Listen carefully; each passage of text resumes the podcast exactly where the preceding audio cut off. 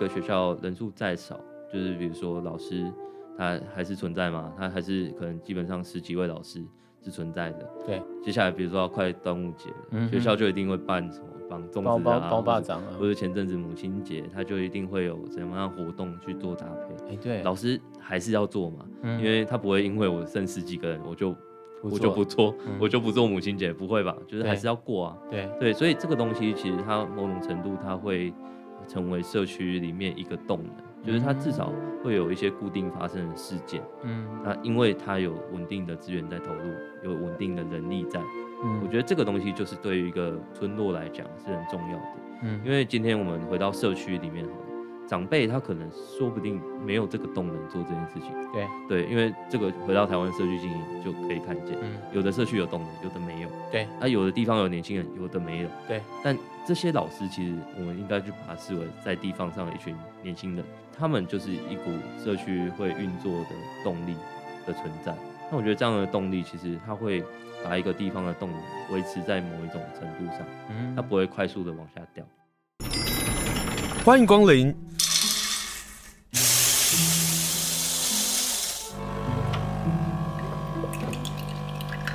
今天的盛情款待，请享用。FM 九一点三，飞利联播网花莲泰鲁阁之音广播电台，热情东海岸的节目，我是清盛。今天我们要谈一个议题，就是废校。你觉得废校这件事情跟我们一般的民众有没有关系？你觉得废校这件事情，我们需不需要共同讨论呢？需要。所以今天呢，我想要谈这个问题，要从什么角度来谈呢？我们从别的县市的废校来看看。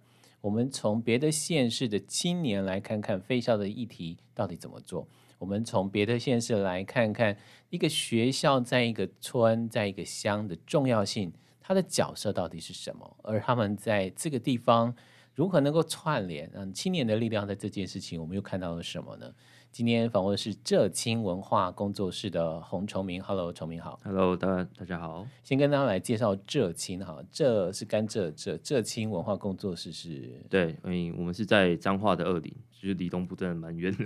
对，那就是在彰化的西南角的二林镇这样。那其实，在彰化西南角这边也都会被视为是那个彰化的最偏的地方，嗯就是因为我们那边其实交通比较不方便啊，就是没有火车站啊，没有快速快速道路啊，然后国道也没有经过啊，所以其实哦像我们要到彰化市，其实要五十分钟左右。嗯，对，然后到邻近的任何一个火车站，大概都是五五十分钟起跳的嗯，这个距离，这样。听起来就是，如果我们从花莲来看的话，应该就是台十一线的某个社区、某个村这样，就是它也没有火车，也没有什么呃快的道路，它就只有一条路可以到达。对对对，嗯所以其实我们被 彰化自己都很边缘这样子，就有点脏话的话外之地那种感觉。那你为什么要回到自己的家乡，然后做文化工作啊？因为我自己会觉得二林这个地方其实很特别啦，它有很多它诶、欸、很深厚的文化的内涵，比如说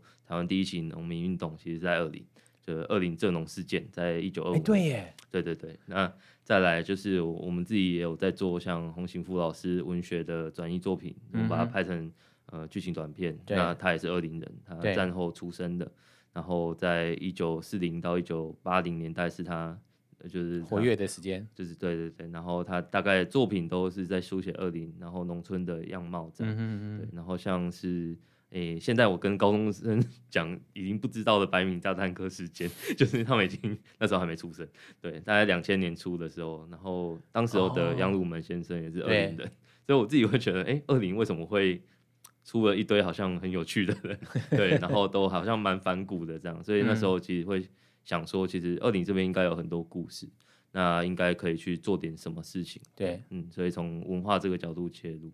所以你也就是那个其中的一个反骨青年，算是吧，可能吧。但你会不会觉得啊，农村或是农田所产生出来的力量，嗯一直是台湾前进的很重要的力量？嗯，因为我觉得农村在台湾一直，哎、不被重视。我觉得不管在什么时代都是嘛，就是我们不管是谁执政都我们都是。对，聚焦在城市，但其实我觉得农村它是一个平衡社会一个很重要的力量，因为我们今天呃，在我们虽然我们老一辈会讲啊，就是说你回来农村都会觉得，哎、欸，你是都是哇为 lucky 一下登来，但反过来失败的人才会回到农村 的。对，但反过来讲，农村接住了很多人啊。那农村的这种稳定的力量，跟比如说它的农产也好，这些东西，我觉得都是他其实都默默在为这个社会付出，但是我们往往都觉得他是最、嗯、最破败的、最落后的、最最不进步的。但其实我们应该用更多的视角去看，比如说他维护了我们的环境也好啊，或者说他刚刚讲到接住了这些城市容纳不了的人也好啊，对，我觉得这都是农村的一个很重要的价值啊。而且让我们有食物吃这件事情，就是一个很重要的关键，好不好？不然今天到底在城市里面，你那食物要从哪里来？对，嗯嗯。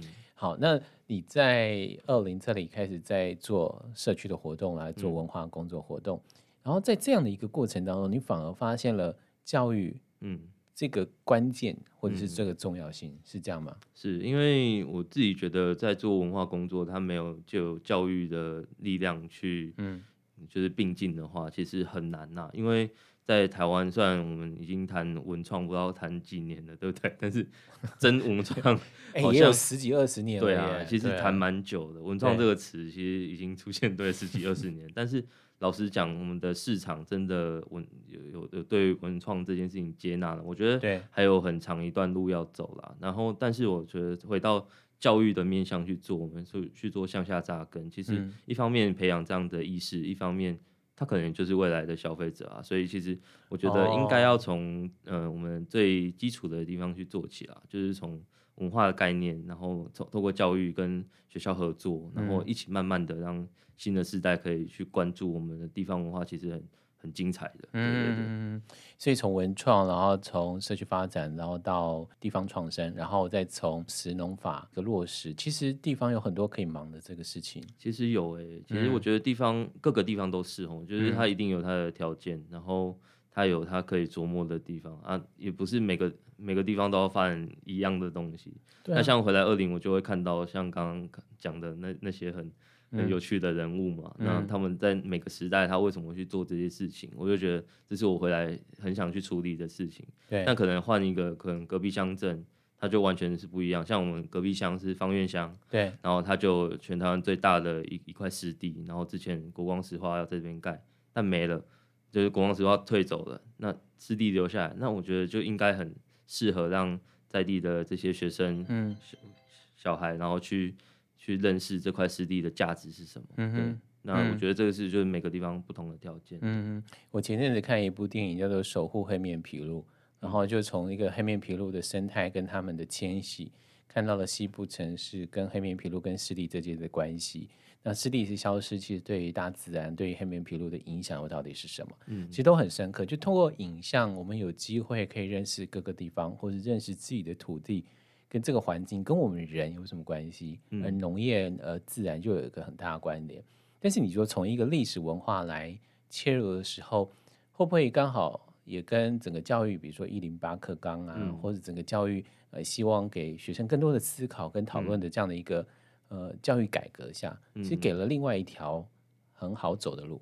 其实一零八课纲对我来讲真的是一个很很重要的契机，嗯、因为我算是一九年正是。就是回到二零开始在做这些文化工作，然后跟学校合作。对，那当时候其实那个契机就是一零八课纲，因为那时候因为老师也不知道怎么办，对不对？对，真的老师不知道怎么办，所以当时候我其实我也蛮意外，想说我们就是在就是在脸书上写写在地故事这样子，嗯、那为什么老师要找我们去？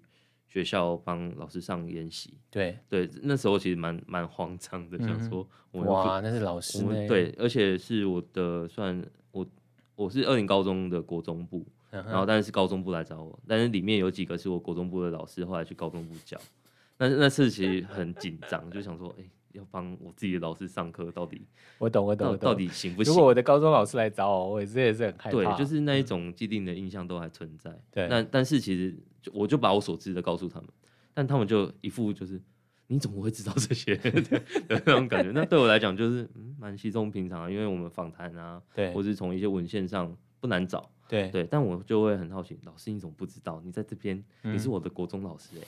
你在那边待十几年了，你怎么会不知道？反倒我更意外这样子。嗯，对，嗯、所以其实是这个互动的过程让我知道说，今天一零八课纲这件事情，我们好像很强调素养这件事情，对，好像要把学习回到生活里面，对。但我觉得那个还是比较空泛一点，就是那生活是什么？那每个人生活都不一样，那回到生活是什么意思？嗯，那有如果这一班有三十个学生，有三十种生活，要怎么回到他的生活？对，那以一一个在教育现场，我们当然不可能这样子去做，因为老师就就会累死嘛。嗯哼。但是今天回到我们的地方上来，或许可以，就是我们去以学校周边的这些地方社会作为我们学习的场域。对。那我们从这些场域里面去学习到我们该有获得的知识也好，嗯，或者跟人应对的方式也好，那这些东西其实未来不管他去到哪里，他可能都可以带着走的。那这就是我们后来找到的一种合作模式，这样。可不可以举例你们怎么合作，然后找到什么方式做？呃、比如说像我们跟二林高中有一门课，就是会去二林的菜市场踏查。嗯哼。那其实每个地方一定有市场嘛，就大跟小的差别这样子而已。那二林的市场其实小小的，它没有很大，但是它是我们彰化西南郊一个很重要的商业的核心这样。嗯。所以基基本上大家都会来这边摆摊也好，或者买卖这样子。那其实我们就呃一开始就带老师，然后跟几个那时候已经。已经高三，然后已经上繁星，已经很闲很闲。那种三月之后，他已经早就知道上大学，他也确定了，哎、啊，也不知道干嘛，也没心念书嘛。对，那我们就把他抓出来，一起去市场走一走。嗯，那就是一方面也透过老师跟学生的观点，让我知道说，哎，他们到底会注意到什么东西。然后一方面就是我这边就会提供我这边的一些可能田野调查的方法，对，或者说怎么去看这些东西，对。然后我们就一起共共同去设计一门课，然后就是一堂走读课。那这个就是现在已经运作到二零一九年嘛，那现在已经二零二三，所以运运运作四年的一个课程。这四年学生一直换一直换。对，但是每一年我们的高一的学生，他都一定会在上学期的时候有呃一些一一般呃一个学期有两次机会可以去市场大查，那一次就是会循着我们给他一张呃日。日本时期的一张旧地图，嗯，然后他去对照说什么东西还在，什么东西不见了，哦，对，然后去寻找，然后我们出几个关卡这样子。那第二个就是用声音去去观察，就是二零的街道，这这里会有什么声音？有叫卖声，有剁猪肉的声音，有织布的声音等等等等。嗯，呃，这个就是变成我们现在已经很稳定在运作的一个校定的课程，这样，嗯。对，学生的反应呢？其实当然，他们可以离开学校，就是很开心。对，那这一门课其实我跟老师有一个共识，是我们不评分，我们也不一定他要做到我们规定他做的。刚刚刚讲到了，他一定要找到那五个关卡嘛？不一定。哦，我们重点在于他去感受这个地方的氛围，然后去感受他跟呃在地人互动的那种感觉。那其实有一些学生，当然因为我们是社区高中嘛，所以还蛮大部分学生其实是在地。那他其实可能本来他就有认识的，可能他的亲戚就在街上做生意，那他可能就会带着他们那一组的同学说：“哎、欸，我们去哪一间哪一家店？那是我的谁谁谁。”然后去那边吹冷气，欸、他们只是想为了吹冷气，但是过程中他就认识这间店家了。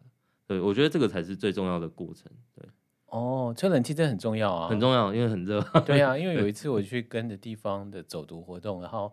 去哪里吹冷气呢？去吹去一个嗯藏仪社，嗯，然后小小的藏仪社，然后呢，这个老板是施工，然后就会跟大家讲说他那个技艺这样，嗯，嗯，光是看他的那个法器啊，对，然后我就觉得整个世界都打开了，因为那个不是我们生活里头会碰到的事情嘛，所以透过这样的走读活动或者这种。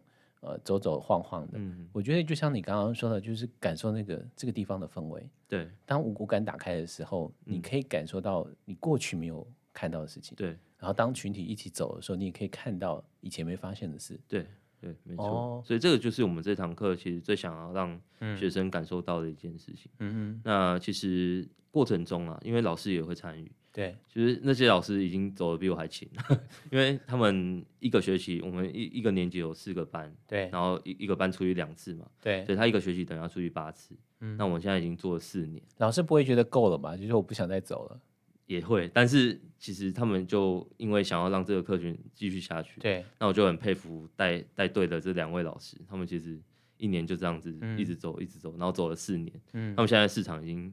可能比我还熟吧，对，就是因为下次要做市场专辑，的时候就请他来。对，就是一开始可能就是我刚刚提到的，他们会觉得，哎、欸，怎么有这些东西？但他们现在其实就是走到哪里其实都，都熟门熟路的。哎，你们这样熟门熟路，会不会发现另外一个事情，就是台湾人的变化？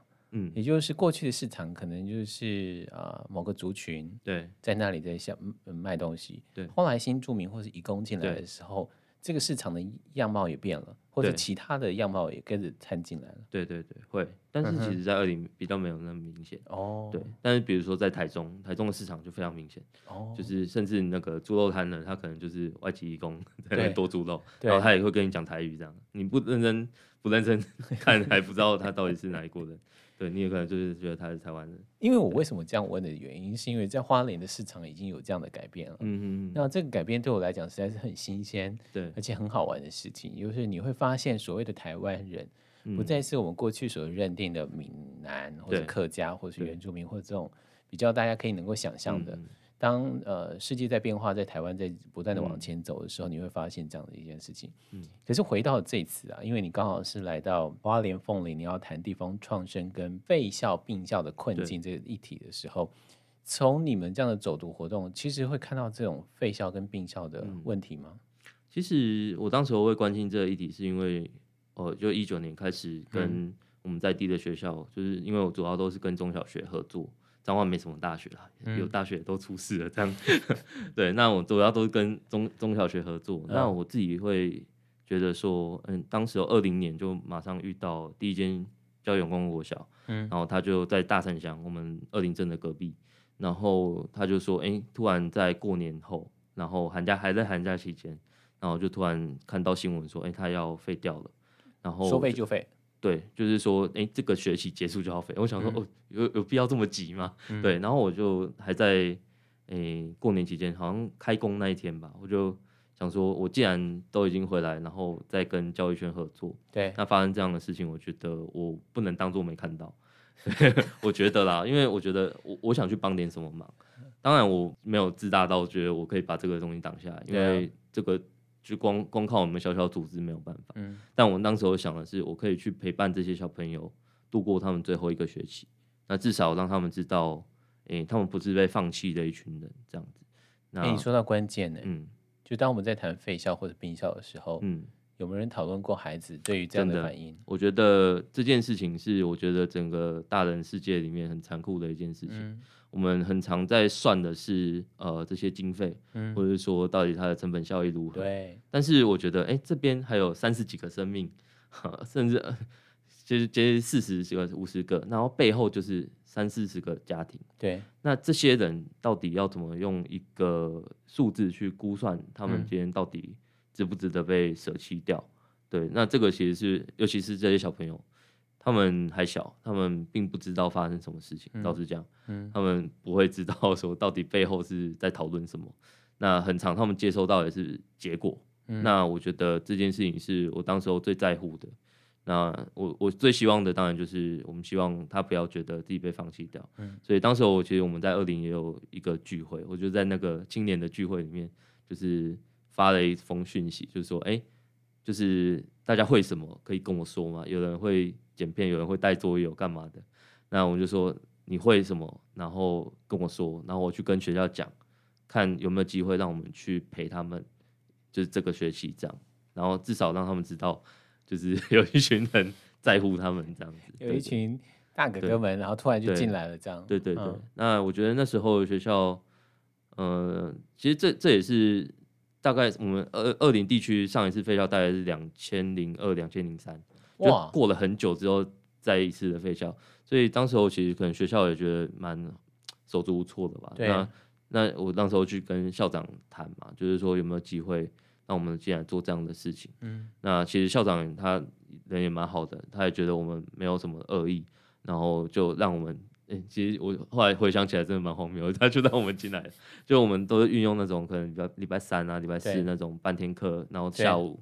他们本来是客服班，就留下来写作业那个时段，那我们就后来真的就有人带桌游啊，有人带像我就带说故事啊，然后那像我当时候另一个工作伙伴，他是一个歌手，然后我们就进来带他们就写一首，因为他们没有校歌，嗯，那我们就想说在学校结束之前跟孩子们共创一首校歌，至少他们可以记住这件事情，这样，对，怎么听起来就觉得鸡皮疙瘩跟感动起来？对，他这个学校没有校歌，然后再要没有校歌，废校确定废校要结束这一学期才做了一首歌，然后、就是、而且那一年是四十五周年，就是 本来学校还想要想，因为逢五大家都会想说，就是办那个隆重一点，对呀、啊，还很努力的在筹备，对，然后就是学期初就接到学学期末就要收掉的讯息。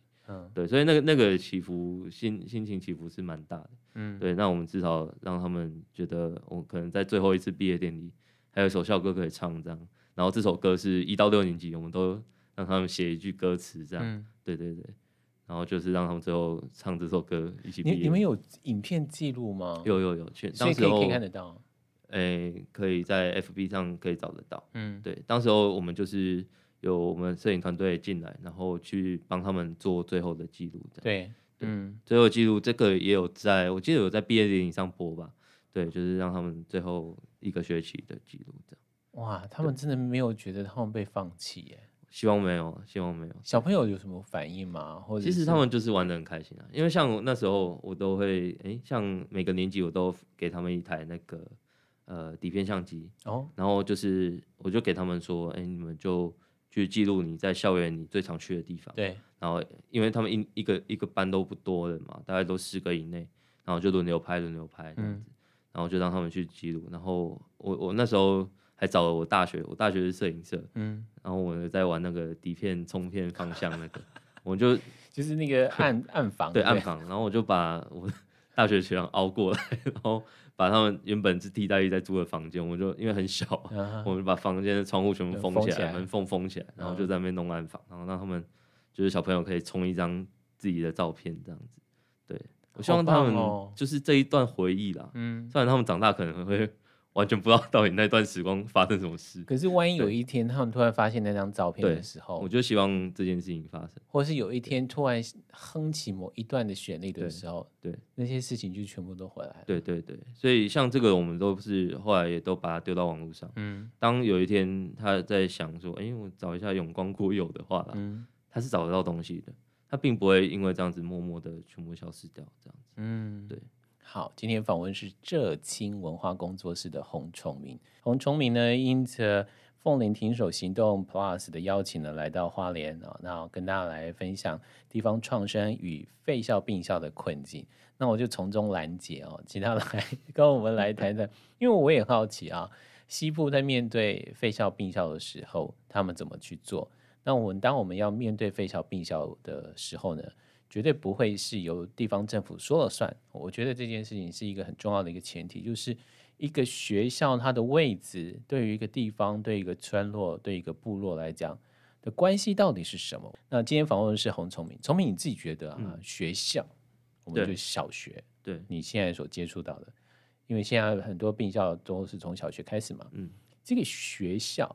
你你怎么去定义它跟社区的这样的一个关系？嗯嗯，其实回到整个历史脉络里面，其实台湾会有这么大量的小学，就是可能在早期人口很多的时候，然后长辈都会说一个故事，就是说我舍不得我的小孩，就走路走好几公里去很远的地方上学，所以他们就可能集资买地，然后捐给公部门等等。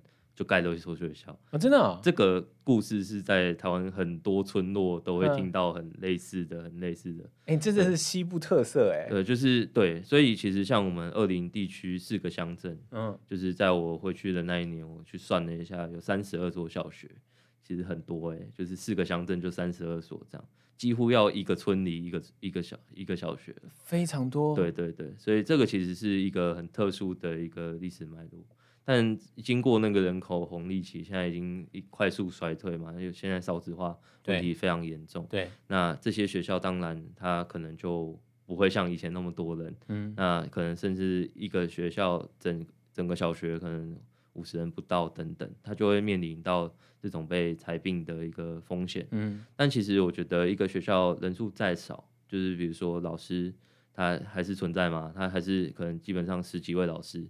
是存在的，对。然后他学校要去，比如说我们各接下来比如说要快端午节了，嗯学校就一定会办什么，就绑粽子啊，包包包巴掌啊或者，前阵子母亲节，他就一定会有怎么样活动去做搭配。哎，对，老师还是要做嘛，嗯因为他不会因为我剩十几个人，我就我就不做，嗯我就不做母亲节，不会吧？就是还是要过啊。对，对，所以这个东西其实它某种程度它会成为社区里面一个动能，就是它至少会有一些固定发生的事件。嗯啊，因为它有稳定的资源在投入，有稳定的人力在，嗯我觉得这个东西就是对于一个呃村落来讲是很重要的。嗯因为今天我们回到社区里面好了，长辈他可能说不定没有这个动能做这件事情。对对，因为这个回到台湾社区经营就可以看见，嗯有的社区有动能，有的没有。对那、有的地方有年轻人，有的没有。对，但这些老师其实我们应该去把它视为在地方上的一群年轻人，因为他们基本上都是青壮年嘛。对对对对，因为并不会 全部都是退休的老师在那边。对对，所以他们就是一股社区会运作的动力的存在。那我觉得这样的动力，其实它会把一个地方的动能维持在某一种程度上，嗯它不会快速的往下掉。嗯那回到刚刚，其实有提到一零八克港，那这件事情又在这几年发生。那他强调的就是我们学习要回到生活里，所以过去社区跟学校之间好像有一块就是跨不去的坎，在这几年慢慢在突破，嗯哼但是才刚开始，对，才刚开始而已。那其实二零一九年除了一零八课纲之外，也是地方创生的元年。对，其实这这两件事情在同一个时间点发生，我不知道大家会不会觉得很有趣。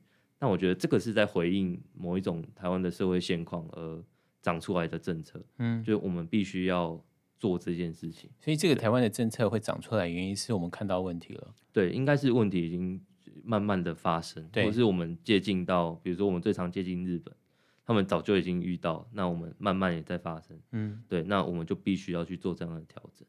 嗯嗯，谢谢你提醒我们说，学校对于一个地方来讲，它是一个资源的中心，它是一个动能的来源，它甚至一个很重要的人力资源的一个场域。对，那你们在地方如何把这些给串起来，或者是说让地方的人士发现，嗯，过去的学校可能就是一个我我把孩子送过去，它是一个学习知识、获取知识这个地方，它跟地方没有关系。对，可是当这个围墙开始打开来的时候，我相信那个互动啊，嗯。或者是给予，即使现在少子化、呃人口老化的问题存在的时候，它可以让这个地方更有活力。嗯嗯。会会有这样的一个情况吗？我觉得要做到更有活力，会有一定的难度，嗯因为比如说，老实讲，现在学校老师也很忙，对，即使他照顾的学生数不多，但嗯他其实手头上可能有很多事情要处理。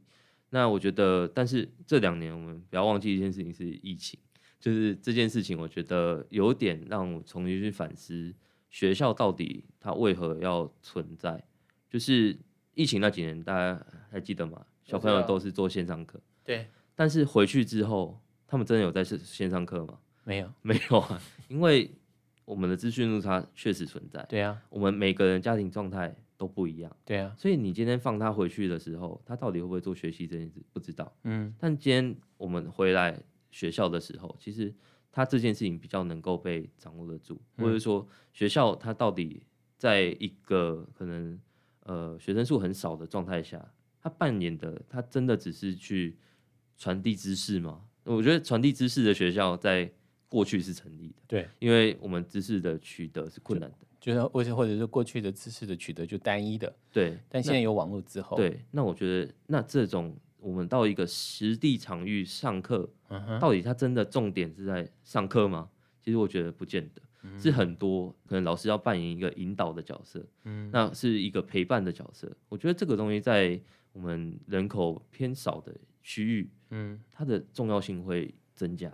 嗯，对，在城市当然，我觉得觉得倒还好，因为就是它有很多的资源可以去做这件事情。但是在一个我们所谓的偏乡地区，它是重要的。嗯它这这个东西如果轻易被拔除的时候，嗯。我觉得会造成很大很大的影响。其实聪明，你提到一个事情就是隔代教养。嗯，我我其实从这个问题上想到另外一个事情，就是隔代教养。对，我不知道西部的状况是如何啊，就是一样的面对隔代教养，如果他这个孩子被抽掉的时候，或是嗯老师抽掉的时候，谁去关心这个隔代教养下的孩子的教育的状况？对，谁去关心这个孩子的三餐？比如说在学校，他至少有午餐可以吃，嗯，或是有老师去注意到他的三餐是不是吃的正常？嗯、那这个东西，当他被拿掉的时候，废校或者并校的时候，嗯，当他脱离了这样的一个比较紧密的关系的时候，嗯，谁去关心这些人？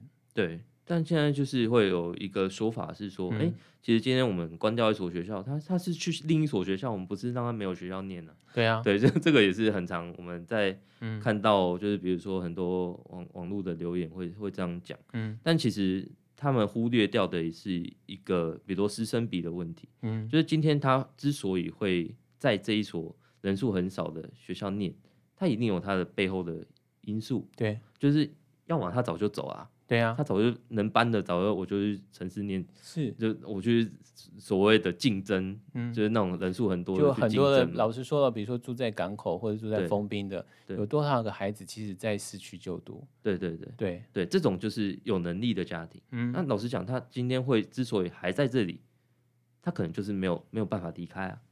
那今天当我们他的状态是这样，他可能他的家庭状态就有很多需要处理的部分。那他今天在这一所小小的学校里面，比如说一个老师雇雇五个，嗯，跟一个老师雇二十个，嗯，这个就差很多，四倍的学生要雇，对，他能花的心力就差很多。可是当大家用一个资本主义来看这个事情，你就觉得四个老师、五个老师、六个老师都是成本，对，你其实花太多的成本在一个或者是几个学生身上，对，对，所以这个也是很常会讲。但老实讲，我们台湾的少子化状态，其实我们本来。花在每一个学生的单位成本就一直在提高啊，就是 不是这样吗？就是其实一直是这样，因为我们的教育预算是一定要有某种程度的支出嘛。对。那但是我们学生数一直在下降，那它本来就是要提高的啊。那今天当我们又去去反过头来去批判这些最、嗯、最弱势的家庭，说，哎、欸，你怎么可以花那么多资源？不、嗯、对，他原本就生活在一个相对没有资源的地方，那今天他拿多一点资源来他的小孩。这边做学习、嗯、有什么问题吗？我自己会觉得没有问题啊，这这个很很很很公平啊。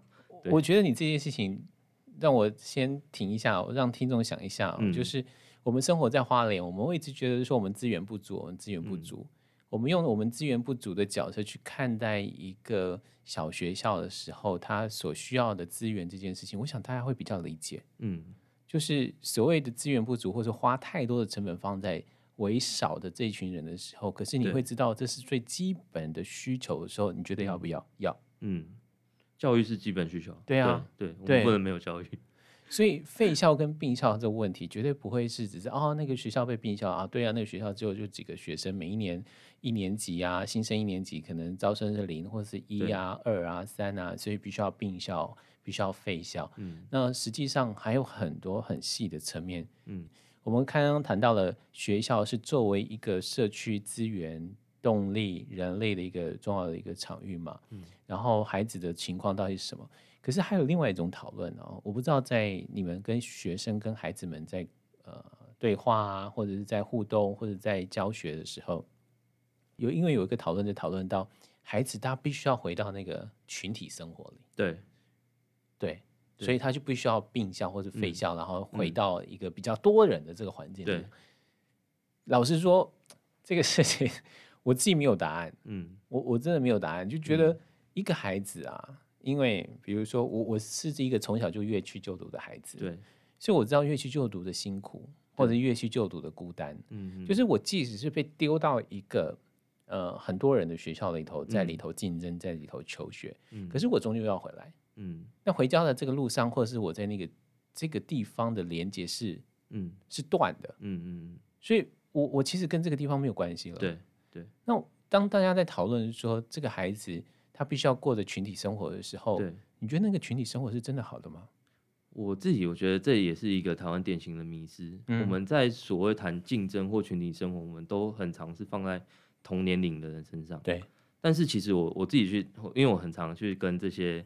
可能人数不多的学校合作课程等等的，嗯，我每次看到他们全全等于是全校玩在一起，一到六年级就是四五年级牵着二三年级的手，在那边走走走，我们去操场散步，嗯，我们去走哪里打球？难道这样子不是群体生活？我觉得是啊。对。那再来就是今天我们刚刚在谈，就是像是地方创生也好，一零八课纲也好，慢慢要把学校再带回来社区里面的。它原本有一道围墙存在，但现在慢慢要消失。他们可能会去跟长辈一起学习。那我觉得这个就是未来学校的价值。嗯，那难道说他早一点跟社会的人接触，他就没有群体生活吗？有，他是整个村落的群体生活。对，那甚至我们去把这个东西再强化，刚刚讲到那个断裂，对，又填补回来了。对，那这样难道不是一种学习的方式吗？其实我自己会去思考这样的事情。那当然，我们现在在主流社会里面，我们会觉得，哦，我们今天丢到呃一般三十人的，然后去同龄的竞争，你考到前两名就很厉害，前五名、前十名等等。但回到那后面的呢？后面三四十呢？你还会觉得说去竞争？就是最最棒的嘛，不是、嗯、他们就是等于是去那边被放弃掉了。对对，那难道你在一个地方，然后你感受到的就是错？比如说刚刚讲到跨区做的这件事情，我自己也有也有很深的感觉。我高中就去彰化市念书了，念的是我们彰化的第一志愿彰化高中。嗯，那我们二零去的全部都是吊车尾啊。嗯，我们在二零都可以考到很棒，我们觉得全部都第一二名啊，不然我们怎么考到彰化彰化高中？对，但去那边全部都吊车尾，我们会觉得怀疑人生哎、欸，就是那。其实你就会陷入到一个，我还要继续念书吗？嗯，我觉得他可能就会放弃了。对，我可能就选择放弃了。就我我的朋友也有选择放弃啊，因为他后来就是、嗯、我们那时候还会去打网咖，嗯、就整天去泡网咖嘛，装装修间。对，他以前是一个资优生哦，但是后来他就选择这样子，在高中阶段，这样真的比较好吗？就是我这个会充满了很多的问号。嗯，对对对。但就是因为充满了这些问号，所以我们必须要。把这个问题嗯挑出来谈，嗯、就他绝对不会是我要再重申一次，绝对不会是地方政府说我要废这个学校，在什么什么的考量之下，他就要废校。没有一个学校的废校跟并校，对一个地方来讲，是我们必须要加入讨论的，嗯、去选择尽可能选择哪一个对于孩子是好的。对，而我们认为，在一个主观的主流的意见下的这些意见，我们慢慢的抽丝剥茧的提供给大家思考的时候。嗯你会发现这个问题太困难，太困难，真的很困难。嗯嗯嗯，因为会有非常多不同的声音。对，但我觉得应该还是要回到今天我们面临到的这些当事人，这些小朋友，对，他们到底怎么想的？我觉得这件事情，我们大人必须要再更多一点去询问他们，或是让他们勇于讲出来。嗯，那我觉得不管最后这间学校有没有留下来，对，让他参与这件事情是重要的。因为他不能这样子不明不白，因为对于一个小孩来讲，这件事情一直会记得。像我们，嗯、像我们在去年在回去访我们第一所永光国小的小朋友的时候，嗯、他现在那时候可能二二年级，他那过了两三年，他是四五年级，对，还是会跟我们讲说他很想念永光国小。哦，你看在在这阶段，他就会一直想，一直想，然后这个东西会一直跟着他。老实讲，真的会一直跟着他。然后跟着他，他就一直记得这个土地跟这个这个地方跟他的关系。对，但是他那时候有一个空白，是不知道为什么。对，那我觉得这件事情就是当时候的处理的这群大人们没有给他参与的结果。对，他一直是不明不白的。对，他就会一直很万谈说啊，为什么？我不能念这间学校，嗯，为什么他会不见？嗯，永远搞不清楚。对，那这个东西我觉得就不是一件好事。好，今天透过跟崇明的讨论，希望花莲的在地的教育工作者，当我们在讨论废校跟并校的时候，请先站在孩子的立场去想，他需要什么，他欠缺什么，他会面对什么，我们又能够如何去陪伴他走这段路？不管最后结果是什么。请不要先把孩子剔除在这个讨论之外，请让孩子进来讨论，请让这里的社区进来讨论，请让大家一同觉得这个环境、这个问题是我们共同所要面对的问题。但也透过今天洪崇明跟我们讨论哦，我突然有一个更深刻的感受是，当我们在推一零九课纲的时候，当我们在谈地方创生的时候，当我们在过去这三年也在这个同一个时间面对疫情的时候。我们在讨论废校并校的问题的时候，反而好像跟这三个这个在时代趋势上，我们是背道而驰在前进的。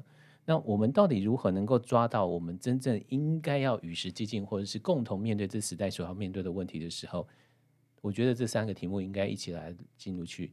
地方创生在这件事情怎么看待？一零八克刚在这件事情上面，在废校并校又如何看待？还有在疫情下，我们发现科技的改变的时候，我们又如何去看待？这也是必须要拿进去的。好，今天非常谢谢浙青文化工作室的洪崇明。如果大家有更多兴趣，就请大家上浙青文化工作室，你会发现他们这些年轻人做好多好多事。谢谢崇明，谢谢，好，谢谢大家。